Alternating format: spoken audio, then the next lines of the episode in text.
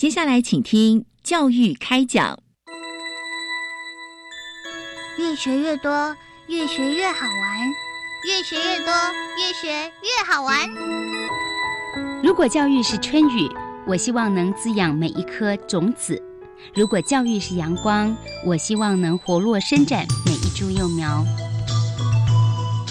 聆听学子心声，分享教学心得，关怀环境变迁。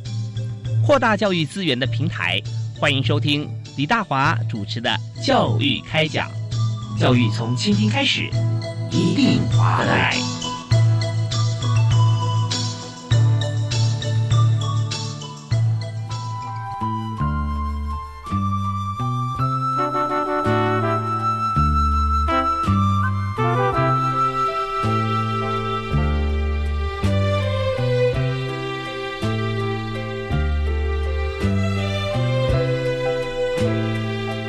爱的听众朋友，大家好！非常欢迎您锁定国立教育广播电台，收听《教育开讲》，我是主持人李大华。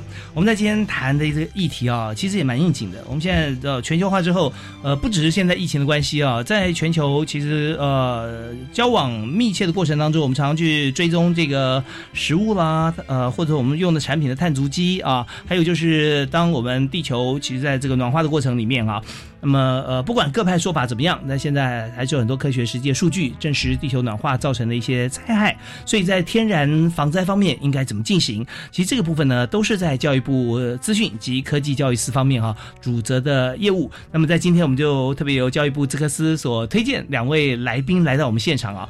这来宾叫特别来宾，真的非常特别。因为呢，除了自己在工作岗位上呃尽心尽力以外呢，还出国啊去参加许多国际的会议跟成果交流的分享哈啊。那我给你介绍今天的来宾有两位，第一位是来自屏东县林洛国中的宋丽英宋老师，老师好，主持人好，以及各位听众大家好。是宋老师是呃我们国家的环教大使啊，嗯是是第三届的环教大使。嗯，那稍后我们要请教宋老师，就是在这个出国哈去参加这个环教大使的国际交流方面哈，有哪些的心得跟大家来分享？好，好，那我们再紧接着介绍第二位特别来宾，他是来自桃园市中立区山东国民小学的校长魏吉宏魏校长，校长好，哎，主持人好，各位听众大家好，是魏校长，呃，这次呢，其实我们是。啊，参加在防灾教育人员防灾交流计划啊这个部分，所以也会谈一下在我们学校所做的防灾的这个情形啊。是。那么呃，我们知道说学校做防灾啊，呃，记得从以前到现在，很多一样有很多不一样，包含呃地震来了我们该怎么躲，怎么做？是是是。对，所以我们在今天也特别邀请校长来和我们来分享。好，那我们节目首先一开始呢，我们要女士优先，我们先请教宋老师啊。对，那宋丁老师是第三届。的环教大使啊，那所以我们就呃很好奇，就是当初啊是什么样的动机底下哈，你是为什么会想去来这个呃报名参选，参加这个二零一九年环教大使的国际交流的甄选？在去年的是我们的第二届，那当那时候的话呢，呃，其实我也有抱持着就是想要跨出台湾，然后去参与。那结果呢？当然是 因为可能竞争的对手比较多，所以没有遴选上。那今年是泰国，而且今年的任务更不同。嗯哼，嗯，应该是说二零一九年。那呃，今年的任务不同，是我们主要是在做学术交流的部分。嗯，那我觉得说，哎，把我在学校推动的东西，如果我可以带到国际，嗯。跟大家分享哦，对，跟大家分享的话，相信会是一个非常棒的一个机会。在前一年二零一八的时候，是主题是什么？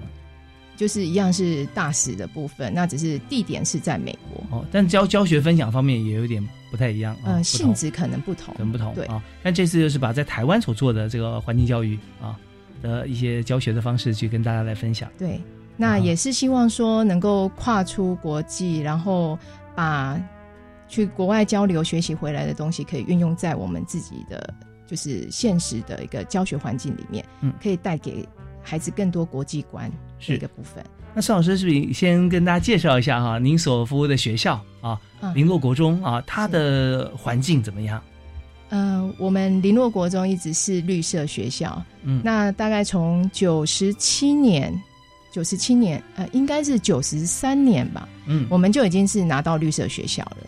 嗯那在九十，呃，后来有一年又在因为绿色学校的开办，我们又再拿到了绿色学校的，呃，应该是金牌奖。是绿色学校要有一些呃要素嘛，是吧？要符合它的规格。对，哎、啊这个是跟我们绿色学学校网站一直到目前都还有持续，就是教育部里面的绿色学校的网站都还有在做推行的部分，这是是。我们环境教育的成果嗯嗯，嗯。展现的一个平台。呀，所以说很多朋友如果说呃想要看看您以前就读的学校，或者说现在你读的学校或小朋友的学校，它是不是绿色学校啊，或者说怎么样才能符合呃可以获选啊，有有这个呃金牌啊，有有银牌这样子，我们可以看它它上面的一些规规则规定。但但是我们也知道说呃老师要去国际间分享，一定有很多本来的一些教案或我们做的一些成果嘛啊。嗯，所以这次呃，我们去当地看到到有多少国家、啊？哦，总共应该是有我们的数据的话，大概是说有七十啊，嗯但是嗯实际当天参与的应该是有六十间呃六十个国家左右，嗯那大概有一千三百多位参与的学术研讨会的成员。成员哈，是那也就是呃，在这个环教大使啊这方面，嗯，嗯对，那那我们就看说，呃，以这次我们去分享的地点是曼谷啊，是曼谷之前有没有去过？没有，这是第一次。很多朋友去泰国去玩，不见得会去曼谷啊。那有些不呃，嗯在现在其实呃很多的国家，特别是东协啊，在西南向的国家发展可以说日新月异对，啊。您您对泰国的印象怎么样？就曼谷泰国嗯因为我们第一天去呃下机场之后，我们就马上进入到一个呃曼谷的绿色中心。嗯。那绿色中心它是由呃他们的企业组织去嗯经营的一个生态的嗯城市当中的绿色绿地，嗯，那有嗯点点像我们就是教育广播电台的旁边台北市的哦植植物物园的感觉。嗯。但是呢，进去它原本那个那一块场地它是呃乐色场。哦，然后它大概它大概是我们大安森林公园的呃，应该是大安森林公园是它的十三倍，所以其实它是一个小型的公园。嗯哼那那个公园里面呢，却展现了非常大的一个样，就是呃生态样貌给我们做观赏。那大概它呢，把所有的土地百分之七十五是用在绿地的建筑上面，嗯嗯，那只有大概百分之十是做在公共建设的一个部分。哦建物啊，像是洗手间啊、厕所这样子啊，对对对。啊，那所以整个感觉，当然第一站就到了这么 优的环境教育场域里面，呃，给我对曼谷的印象是有点点改改观了。嗯。那不过进入到市区，就真的就是他们的污染的情形，还有水的问题，其实会让我们会担忧。OK，好，我们就知道说在，呃国际组织在选择各个地点的时候，有时候哈，我们也发现说，呃，会呃打开眼界，呃，但是也不见得看到好的时候，发觉它全部都好啊。对，对，然后有些地方就是有落差，就是一个一个自然的情形了。是啊那我们来希望说全面做改善，但如果大家都做得很好的话，我们就不用去来做一些观摩学习或发表了。所以各国之间来互相来观摩啊、来这个啊、仿效。那这次您所带去的这个主题啊，发表的主题是什么呢？啊、我我这次发表的主题是幸福玲珑，就是以我们林落乡为主题。嗯，然后呢，我们的课程是蝶恋，哦，蝴蝶？哎，不是蝴蝶，蝶是瓜，哦，瓜，哎，啊哈。对，所以我我我们的课程主要是跟林落乡的事件会做合作，是是是，由呃事件会的组织，但是课程是我设计。嗯，那事件会那边有派出就是当地的农民，然后来做我们的课程的资源。哦，所以整体进怎么样进行呢？那个课程，呃，我们的课程大概分十六周来进行，那嗯八个主题。这八个主题，因为我叫蝶恋嘛，对，所以就是把丝瓜这个产品就当做是一个恋爱的过程，去叙述它整个自在，嗯就是我们怎么。呃，从初恋 用谈恋爱的感觉，然后呢，一直到认识他，然后到爱恋，然后甚至于到迷恋，然后做产品的开发。哦，那怎么样跟瓜来谈恋爱呢？跟瓜来谈恋爱。对啊，初恋我们怎么怎么样开始的对？，呃，初恋的开始当然就是要认识，嗯哎，嗯认识整个呃丝瓜它生长的一个环境。嗯，那我们一开始也要从培土开始做起。哦，所所以以现在很多说呃，我们崇尚有机，但是能做到无毒就很不错了。对，所以我们啊自己在学校也有一片农园，是，那就是让学生从怎么去做那个丝瓜，呃，去培土，然后到嫁接，嗯哎，对，所有的所有的流程就当做是一个恋爱的过程。那到最后我们还要进行就是产品的开发。哦，所以一开始的时候可能是用相亲来介入啊。对对对对对，我就呃当初在写课程计划的时候就觉得，哎，其实丝瓜其实是蛮迷人，而且它的滋味是甜的。嗯嗯嗯，，对，所以就用这个构想。那不过呢，呃，在谈这个幸福玲珑之前，我们把校园的生态，因为其实还是着重在那个生态永续循环的部分。嗯那所以一开头我的介绍是有把校园常用的生态循环过程有两种，嗯有先做稍微的介绍。那一种叫做落叶堆肥的部分，那另外一种是黑水虻的部分。黑水就是虻是什么？黑水虻是一种蝇曲，就是蝇蝇曲。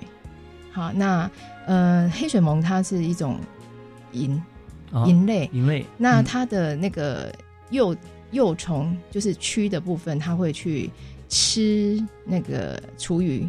分解厨余，嗯嗯等于它是一个厨余的最好的分解者。那因为我们学校不是做这一块，嗯我们学校的话是九十七年开始我就在推落叶堆肥，嗯，所以我的课程的部分是以落叶堆肥的循环，嗯。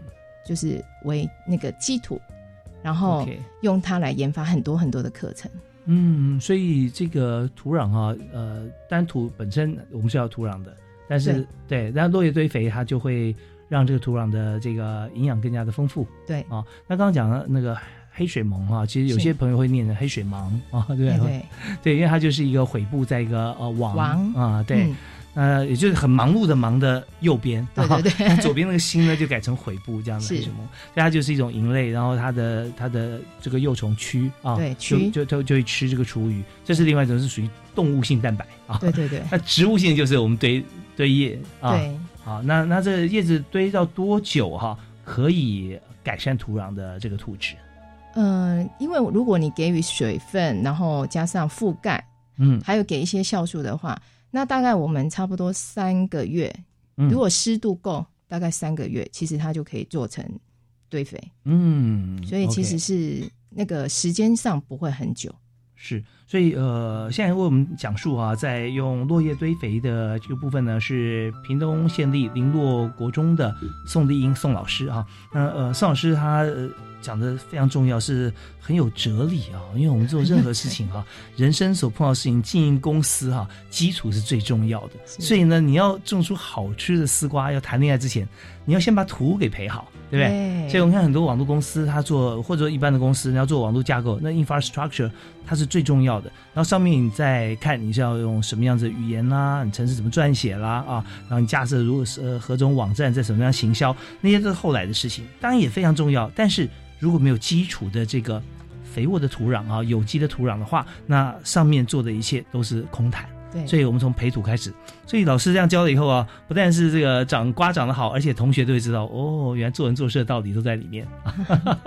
好，我们休息一下 哈，我们稍后继续请呃宋老师来跟我们谈一看，就是说在他的整体啊，在国外。曼谷去分享的这次的这个环境的教学，那我们还有哪些部分啊是在里面？但是我们知道，从培土开始一直到结瓜，中间过程是非常长的。呃，怎么样去把握好每一个环节啊，以及呃旁听就听到啊，参与听到其他国家有哪些亮点，也跟我们一起分享。好，当然我没有忘记校长，校长我们在稍后也要呃访问哈，呃魏吉宏魏校长，呃他目前是在桃园中立区的山东国民小学，他所做的是防灾这部分特别重要，因为我们知道说最近哈，呃很多时候我们说灾难是最让人呃不想遇见，而且每次碰到大家都觉得非常难过，那可是我们怎么样防范于未然？我们稍后也会请魏吉宏魏校长来跟我们再做解说。好，我们休息一下，马上回来。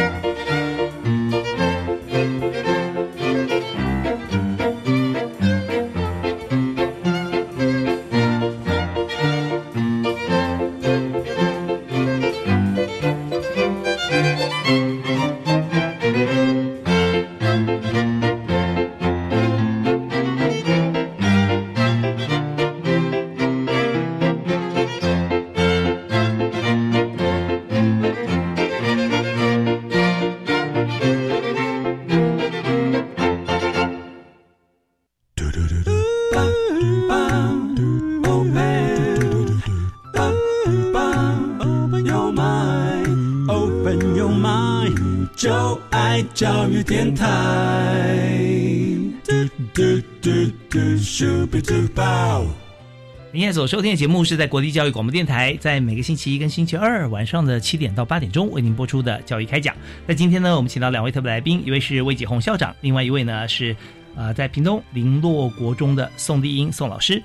呃，刚才宋老师有跟我们讲说，您在曼谷去参加了这次的一个跨国一个国际活动哈，是最主要在这个活动里面，我们大家都是分享呃环境教育的教学。啊嗯是对，那您刚刚提到的，就是说，呃，丝瓜的一个培育啊，从这个初恋开始，一直到这个热恋啊，就是丝瓜其实真的好吃啊，呃很甜。但是这些怎么样做哈？呃，教学的方法哈，我们在网络上面打林落国中哈，丝瓜 或者宋丽英老师可以看得到到啊。对，那我们讲呃更重要想分享，就是说，您这次去曼谷啊做国际交流，嗯您自己所见所闻，就最大的心得感想是什么？啊，好。那这次那个学术交流的部分，我们我想我们在现场有听到一些不同国家他们的一个教育理念嗯的部分。那其中呢，我们都知道不丹嗯这个国家是一个快乐指数相当高的一个国家。那呃，他的前教育部长就是在发表上面呢，有谈到他们的绿色学校的一个经营的方式。嗯对，那有甚甚至于就是他们呢做到最后的话是道德跟心灵层面上面的一个绿化。哼，哇，这个我们好像在台湾没有听过。那是国中小呢，还是高中大学？呃国中小，国中小哈，，对，国中小已经到了马斯洛的最高层级了。对，那其实呢，后来哎，反观一下我们台湾，其实这个部分我们是有在做的，嗯，就是把美感教育的东西融入到环境教育里面，就是已经进化到道德跟伦理上面的一个绿化的层次。是那还有印象非常深刻的是一个十二岁的小女生，嗯她在那个会场上面，她曾经期盼，就是在座的现场的各位老师们以及嗯。教育伙伴们，她希望我我们能够当他们的肩膀，巨人的肩膀，让他们踩在我们的肩膀上面，看得更远，嗯，然后把环境教育的东西做得更更彻底。他是来自来自泰国，泰国，哦，对一位十二岁的小女生。嗯嗯，嗯那呃，这个是我们在国际学术研讨会里面呢，小女生的一个期盼。那当然，我们是教育现场者，我们哎，真的觉得是应该要当他们巨人的肩膀，嗯让他们呢看得更远。他有没有什么故事？就是他为什么会这样子想呢？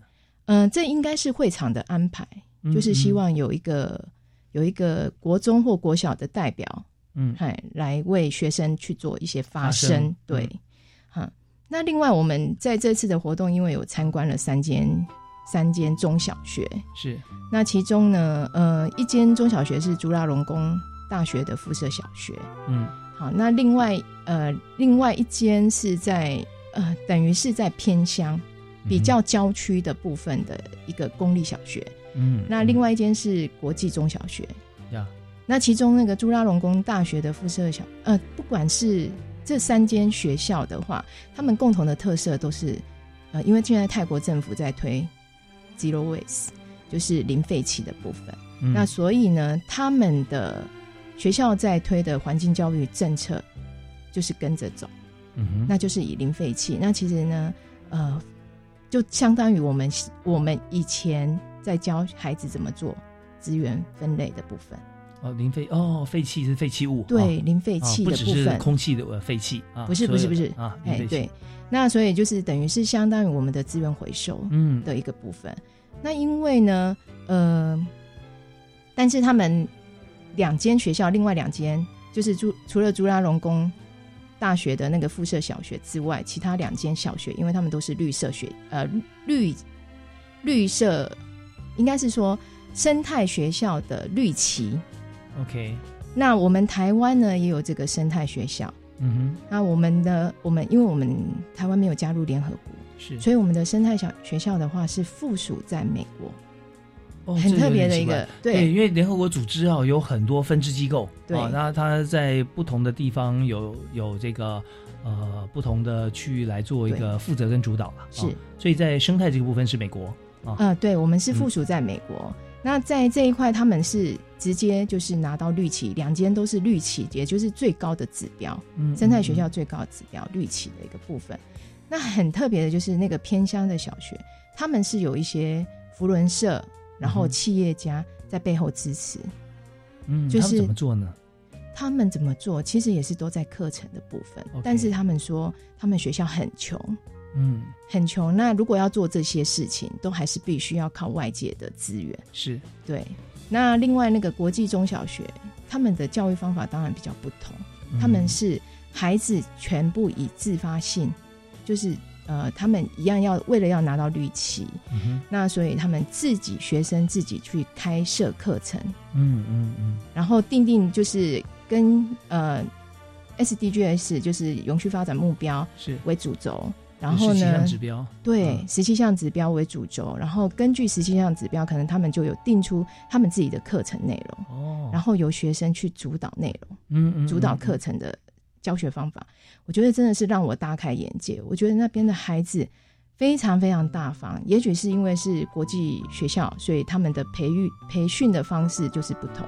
嗯嗯嗯，对，所以包括我们委员在提问的时候，他们都非常的侃侃而谈，啊对，真的高度参与。那么觉得说我们看到呃他们的表现有没有机会，就是或者说您是不是也带回来台湾，让同学可以亲自来参与，亲身来做？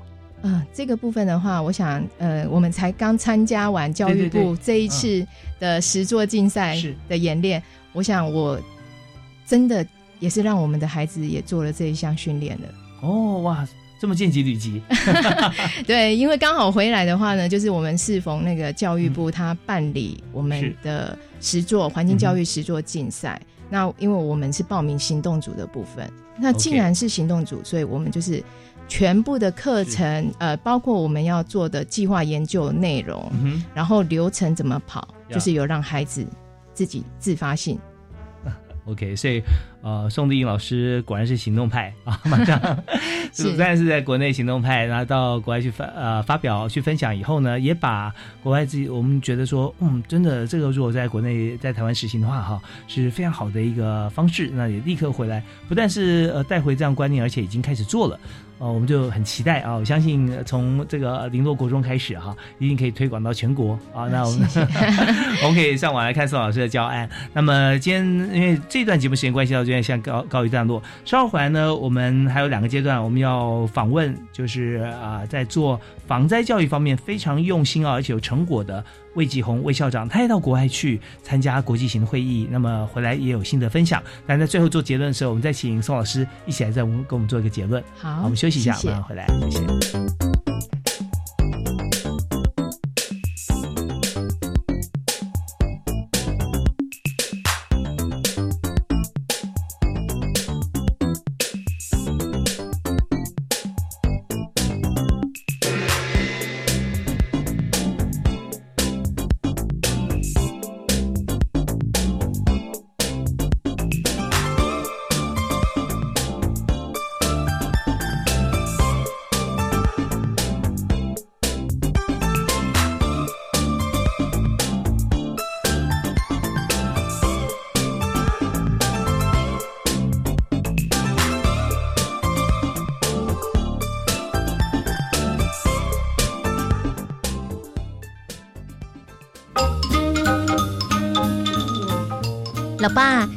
都不会老啊？在我心中，您永远是最有型、最帅气的父亲。祝福您父亲节快乐，也祝福全天下的爸爸父亲节快乐。我是小峰，别忘了隔周六早上七点到八点，闪亮新台客为您诉说有关新住民朋友或者是义工朋友生活在这块土地上的故事。欢迎随时加入我们吧。教育部推动学校环境教育满三十岁喽，有什么庆祝活动吗？九月十六号在台北市立动物园有丰富又有趣的活动，即将盛大登场。当天在活动现场有许下一个永续的世界宣誓活动，外加环境行动剧以及互动游戏等研习课程，欢迎共襄盛举。请上教育部绿色学校伙伴网络平台查询。以上广告，教育部提供。强制汽车责任保险每人死亡给付新台币两百万元，失能最高可给付两百万元。万一不幸发生车祸，申请强制险保险金或补偿金，手续简便，只要减负相关证明文件，找保险公司就对了。保险公司收齐文件之次日起十个工作日将给付保险金。有任何理赔问题，找保险公司就对了。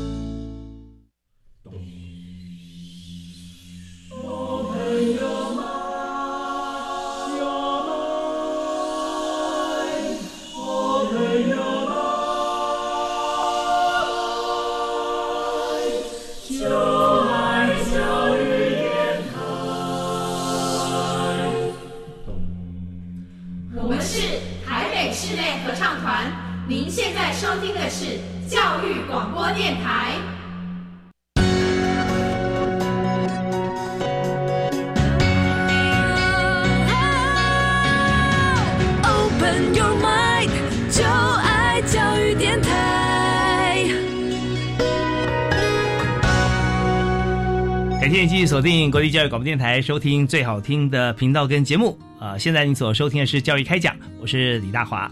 我们今天访问校长和老师。那么在这个阶段一开始呢，我们就要邀请哈呃魏校长要来跟我们来分享哈防灾教育。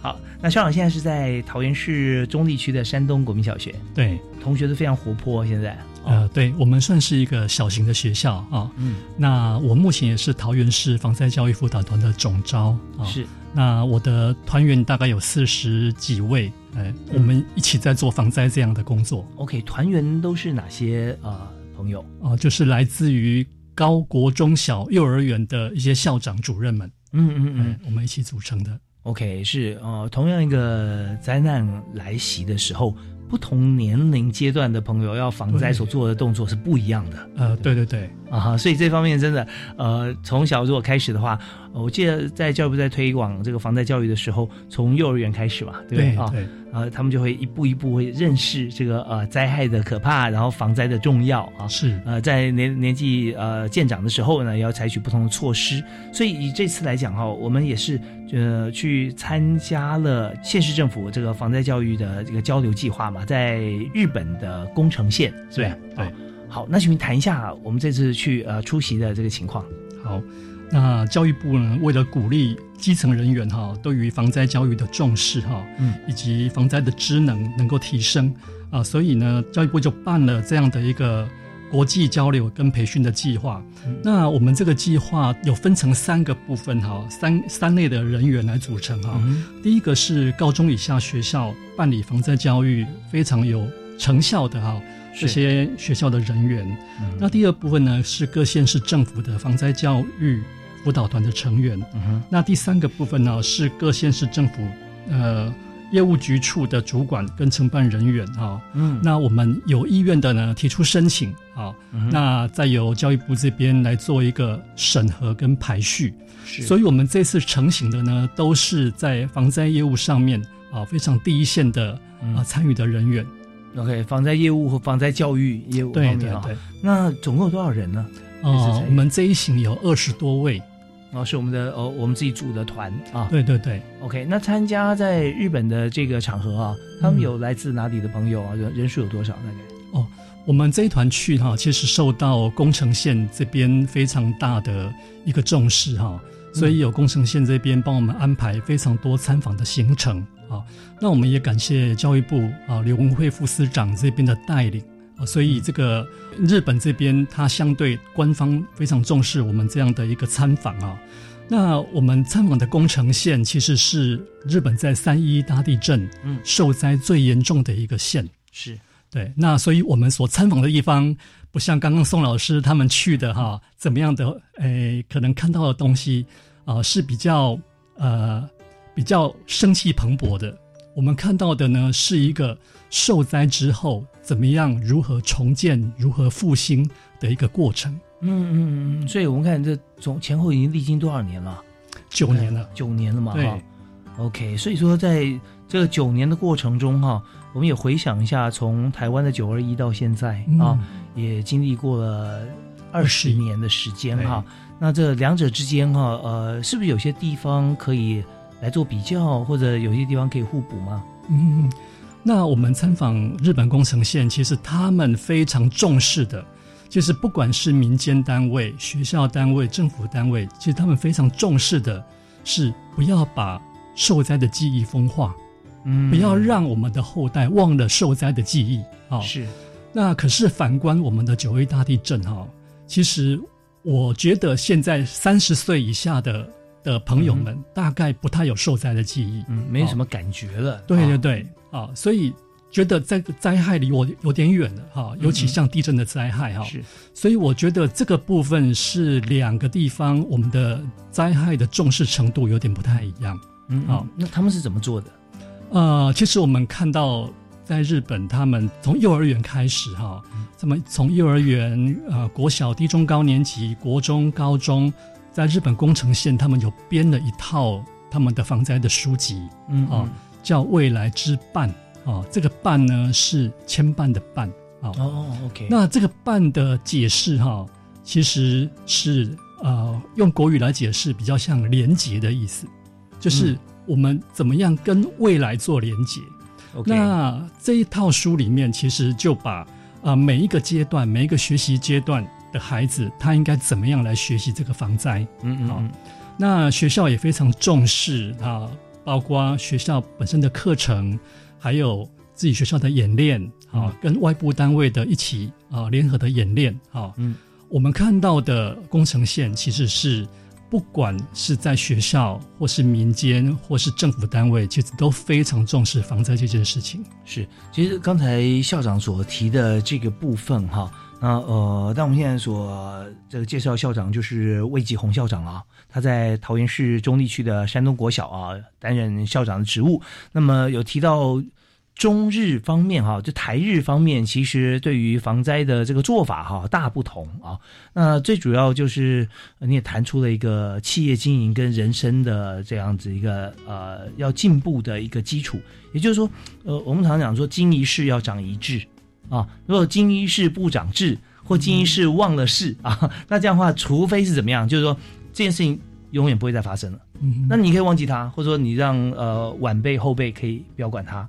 可是呢，我们看到不是啊，哦，我们现在很多企业经营的时候也是，当你碰到一些状况，然后你下次还会发生嘛？一定会的哦，好会，那我们就要把它记住，然后列为，就像我们就算是呃在法庭上面也有看到很多判例啊什么都要有记录啊。那记录以后，除了有这个解释问题以后以外哈、还最重要就是要解决问题，就有方法提出来。所以现在您刚提到日本的这个未来之伴啊，嗯，那他可以说呃未来。嗯，可以说是一个连结，就是再发生的时候，从现在该怎么准备啊？对，或者说它可能是未来一个，呃，我们把它讲绊脚石好了，这是我们自己讲的哈。但日本它不是这个意思，就是说你可能预想到有那么一天，不知道是哪一天，你会因为一个石头而跌倒，所以你就想说，好，当你下次看到那个石头的时候突然飞过来的时候，你也真的跌倒了，那你该怎么样更快的爬起来啊？也许都会有一些这个呃部分在在里头，这个含义也是非常棒。所以我我们刚刚有提到说，他在做这个设计的时候哈，那他们是怎么样让这些没有经历过地震的年轻的孩子哈，就是说幼小的孩子当回事去面对它？嗯，呃，我想他们真的是呃很怕这样的受灾的记忆哈、被遗忘掉啊、虽然这个受灾的记忆其实是对他们来说是非常不堪或是非常难过的一个回忆哈、但是他们愿意用一个非常正式的一个心态啊，把这样的一个经验教导给下面的孩子。所以我们在日本很多的地方哈，这些受灾的这些区域非常多的地方，都可以看到一个海啸的一个一个标示，嗯，就是日本三一一大地震之后引发大海啸。是那这个海啸它当时淹到的高度是多高？嗯嗯嗯，那我觉得这个部分其实就是一直在提醒人们啊，就是我们当时曾经淹过这样的高度，我们不要忘了这个海啸的可怕。嗯它有可能以后来还是会到这样的一个位置啊。除了这样的一个从日常生活中的提醒之外啊，那我们也看到灾区很多的学校的重建，其实他把它加入了避难所必须要的一些一些设备或是一些、呃条件啊。是像原先哈这个呃海啸它高度淹没过的这个区域哈，对还有没有建物？呃，很多都变成荒芜一片啊。那我们也看到，啊，虽然经过了九年的时间，但是一直在重建，嗯啊，一直还在重建中。啊，我觉得重建的历程啊，其实是一条漫长的历程。对，但是我们也看到日本人所展现出来的这个韧性啊，嗯怎么样从这个灾害里面复原的这个韧性。是，所以呃，刚才校长特别提到哈、韧性这两个字，所以现在在我们的防灾教育里面也讲究韧性嘛，是对不对好是是好，那这个韧性在台湾要怎么样在加入这个呃防灾教育里头啊，让它展现出来？我们听段音乐回来之后呢，继续访问今天的防灾教育的特别来宾啊，是桃园中立区山东国小的魏继红魏校长啊，我们休息一下，马上回来。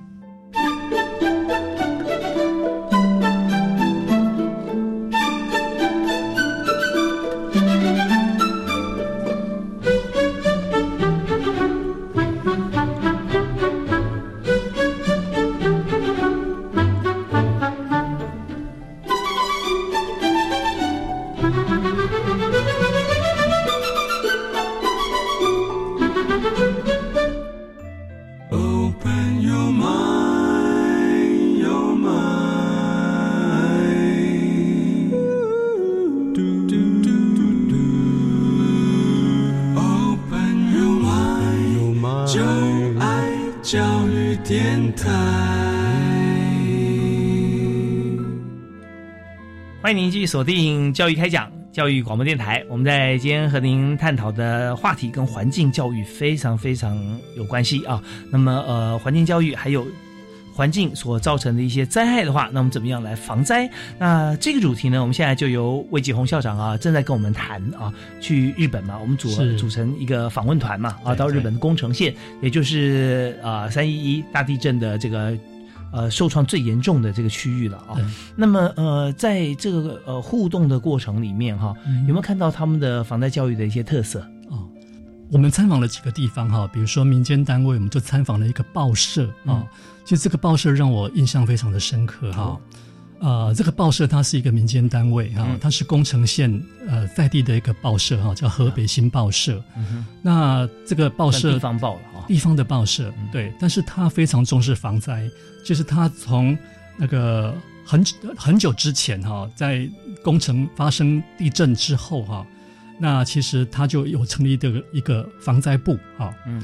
那呃，他不时的会在那个文章呃，在在报纸里面会教导那个民众一些防灾的技能。啊、他们在三一大地震之后，其实他们也在反思，嗯，我们这样的努力到底有没有直接跟我们的人民产生连结？嗯嗯嗯，他们后来发现这个力道不够，因为如果人民对于这个防灾的知识，他只是略过，他觉得这个跟他没有关系，哦，他只是看懂，但他没有身体力行啊，对去练一遍啊。他其实就没有跟人民产生连结。哦嗯嗯所以他们后来开始办工作坊，开始跟社区合作，开始跟企业合作，哈、去呃办理工作坊，开始跟民众怎么样把你的日常生活跟你的防灾能够做结结合合。嗯对，那这个部分是让我非常感动的地方。他们怎么结合呢？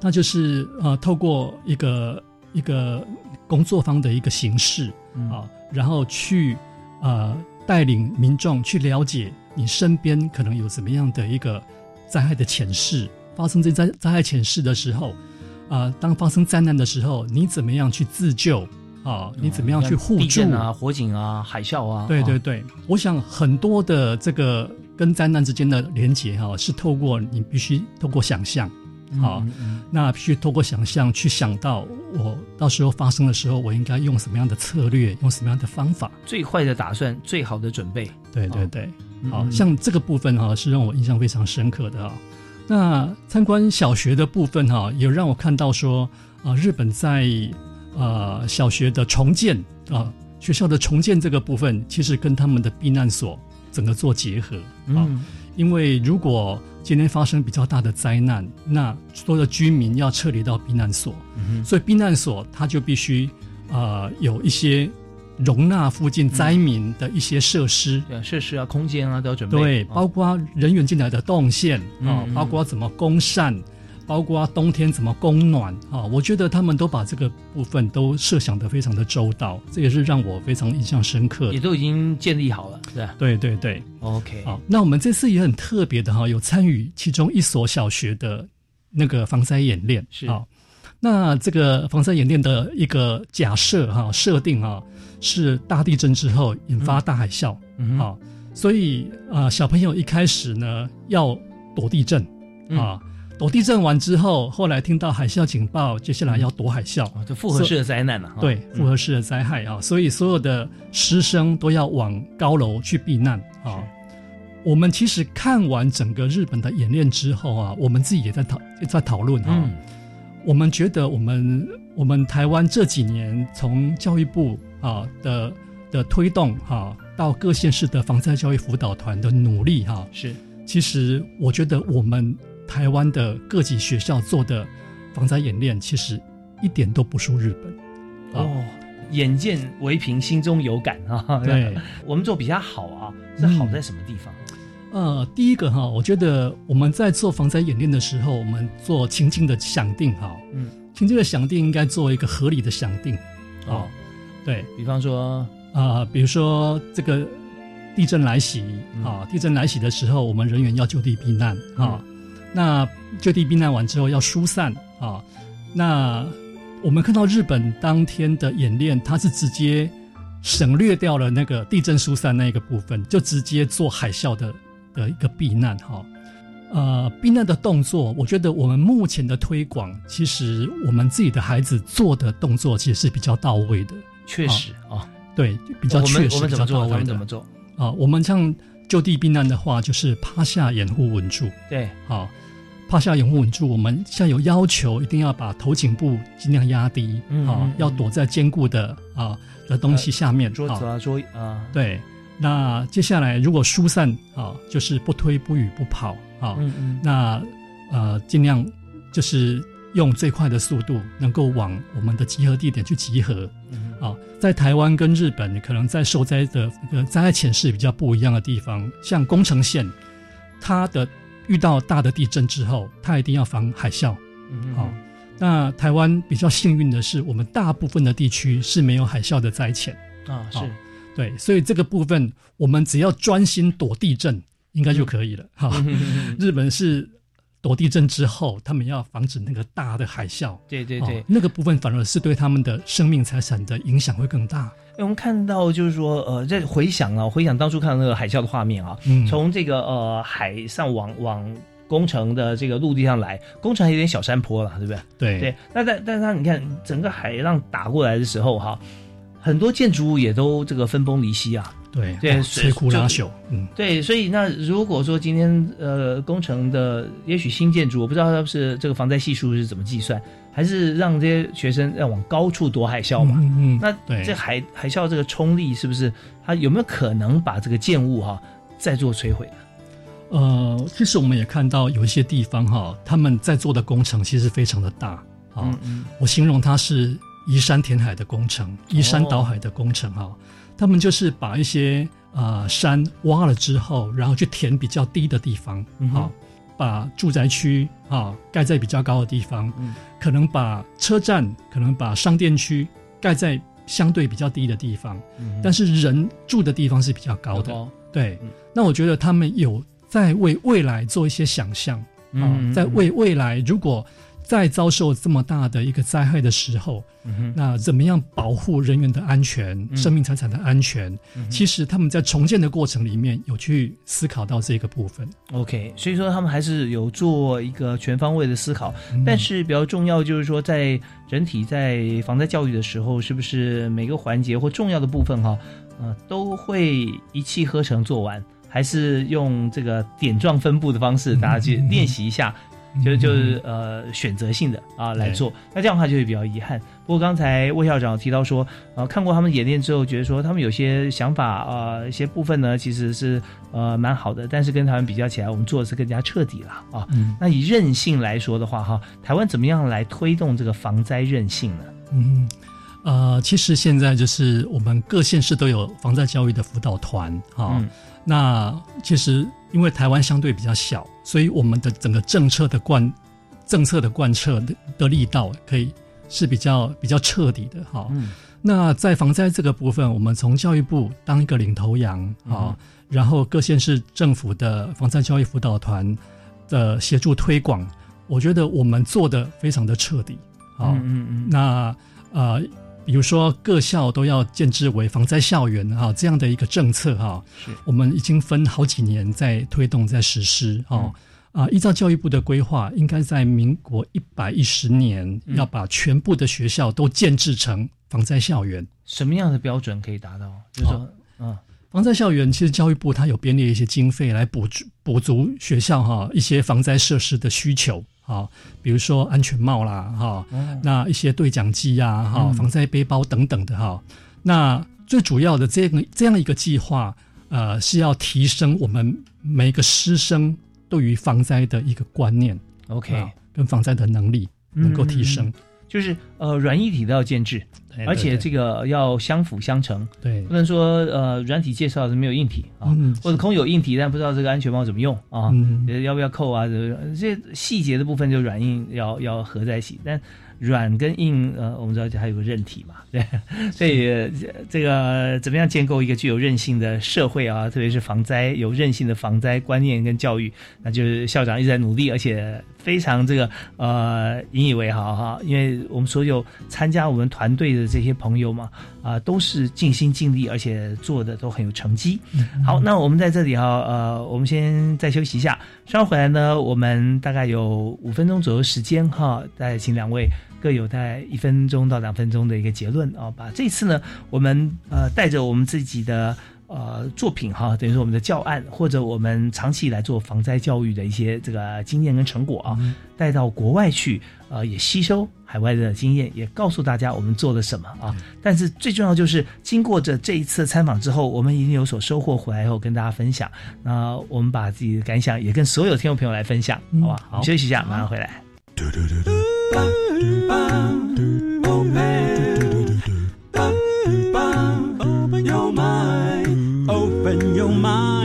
就爱教育电台。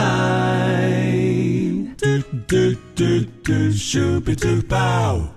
今天在教育开讲的节目现场啊，我们邀请到了魏继红魏校长以及宋丽英宋老师。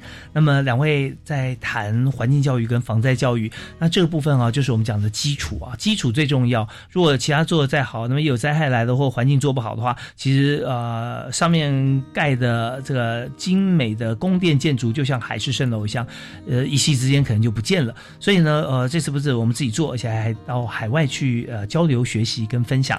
那我们在今天节目最后，请两位啊、呃一起来给我们所有听众朋友做个结论。那首先请宋丽英宋老师。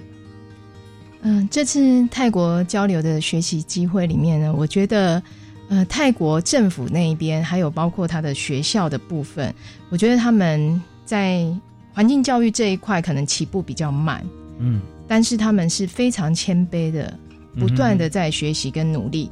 那台湾反观我们台湾的话，我们可能环境教育推行已经有将近三十年的时间，嗯那环境教育法立法也有十年了。嗯哦，这个时间十年好像刚刚好，也是我进环境教育辅导团，屏东县环境教育辅导团十年的时间，呃，人家十年磨一剑，你磨了好几把剑。而且还参加了第十届是呃国际学术交流的这个大使的一个工作，我觉得是这真的是我非常非常荣幸的一件事情。那呃，我们在台湾的环境教育这边来讲的话，其实我们的学习目前十二年基础教育的课程里面，也涵盖了就是环境伦理啊，还有持续发展的一个部分，以及气候变化、防灾跟能源。那所以呃，原本防灾议题也是挂在我们环境教育这一个区块。是那因为它真的对我们来讲，台湾非常非常重要，所以已经嗯分支了。嗯对，那就是独立了一个辅导团的一个部分。是那在教育部来讲的话，针对我们台湾的一个环境教育的推行，我们有一个很重要的一个平台呀。它这个平台是我们教师、学生还有公众呢提供一个学习环境的一个平台，就是教育部的绿色学校。嗯，嗯好，那所以如果有相关的一些讯息的部分，只要我们台湾环境教育推动，无论是办竞赛型，或者是教案，或者是一些推行的课程内容，其实我们在这个平台上面都可以取得第一线资料的部分。哼，那刚刚也有谈到，就是呃非常荣幸，就是能够获选一百零八年的环境教育大使的工作。那呃，这一次的部分来讲的话，当然也就是学习在地的环境、人文，嗯还有以及学校教育面向。是那真的非常感谢教育部的提供机会。那也再一次呢，就是呃帮教育部打广告，打了广告，可能我就没有机会再 遴选到 未来的大使。不过还是希望能够呢，有更多的种子到国外去拓展我们的国际视野的一个部分。是 我们非常谢谢屏东县立林路国中的宋丽英宋老师啊，他非常谦虚，他做了很多很多的环境教育的基础准备功夫，而且在这个教学的过程当中，不只是跟同学，跟这个呃还有跨校啊，很多老师之间都有做联系是。就是因为做的太好了，所以我们又获选为这个呃环境教育大使，然后出国来这个跟大家来分享，也来取经。好，那我们在第二位要请这个魏校长跟我们大家分享，就是在日本这次啊，我们去参访，那么参访的呃心得也跟大家来谈一下。好，啊、第一个呢，我觉得是把防灾变成生活的一部分哈，所以我们看到日本，比如说在超市里面都设有防灾专柜哈，嗯可以让呃他们的民众随时可以去检视啊、自己是不是呃有需要购买一些啊这个跟防灾相关的物品。嗯哼，那第二个呢，是无论各级的单位哈，都有把灾害经验传承下去这样的一个使命感。是。那第三个哈，就是自助、共助还有公助的一个灾害的应变观念哈。嗯我们常说自助而后人助哈，所以在发生灾害的时候，自己要先懂得保护自己啊，你才能够啊、呃接下来去帮助别人是啊。所以我觉得这个观念是非常重要的。嗯，第四个，我觉得我们要建构具有韧性的社会。那什么是韧性哈？就是不会被轻易击垮的能力。嗯那所以我们呃从学校开始哈，那加深我们的防灾的观念啊，培养民众具有防灾的意识。那在工程的的方面呢，从工程中去增强我们啊建物的耐震的能力等等的哈，再加上我们平时的演练啊跟模拟，我们如果在发生灾害的时候，可以把受灾的这个冲击减到最小。是那第五个我的心得哈、是，呃，我觉得身为台湾人真的非常的骄傲啊、对，因为我们这次去参访宫城县，我们几乎到每一个地方都受到呃当地民众非常大的感恩。嗯嗯啊为什么这样说哈？因为在日本三一大地震的时候，呃，台湾人非常慷慨的捐助啊，那也帮助这个受灾的地方做很多的建设啊，嗯跟跟复原。所以不管到哪个单位，他们都非常感谢台湾，这个是让我非常感动的一个部分。是，我们也非常谢谢魏景宏魏校长啊，那把他这次到日本所见所闻，呃，透过他眼睛的观察，然后口述给大家知道。当然，我们在呃防灾最重要就是说，先把这个自己的部分哈，你刚提到说我们自己要先做好，就跟刚刚提到的基础是最重要的。那自己好的话，才能够帮助别人。那嗯。包含许多的面向，我们也看到，在很多的防灾教育里面，也都是要让同学先有个基础的认识哈，然后才能够往上继续来看怎么样来做好各种方面的一些防灾的演练。那我们今天呃节目时间关系呃为你进行到这边，我们再次感谢魏景红校长，也感谢宋丽英老师，谢谢两位，好谢谢谢谢谢好，我们下次再会，拜拜。